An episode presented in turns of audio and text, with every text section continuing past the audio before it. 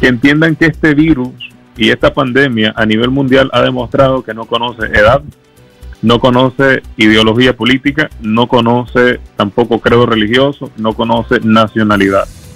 Este virus no es únicamente para personas que son opositoras al régimen de Ortega.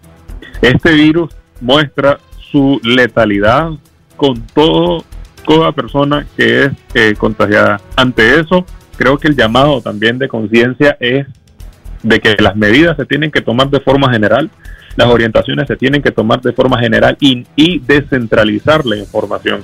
Porque lo peor que le ha pasado a Nicaragua, además de su, de su estado de vulnerabilidad ante un gobierno negligente, eh, ante un gobierno ausente, ante un gobierno obviamente criminal, es también el tema de la incertidumbre por no manejar información. Entonces, eh, el nicaragüense ahorita estamos yéndonos como los ciegos escuchando información. Nosotros desde la alianza, desde la coalición, desde nuestros espacios como movimientos, también hemos brindado información del lavado de manos, hemos brindado las medidas necesarias para ante el virus, también hemos, hemos brindado la información sobre todo con responsabilidad para que la gente lo asuma con esa responsabilidad y no generar histeria colectiva ni crear eh, noticias falsas, pero sabemos que esto nos desborda. Esta es una crisis mundial que Nicaragua no la está tomando en serio.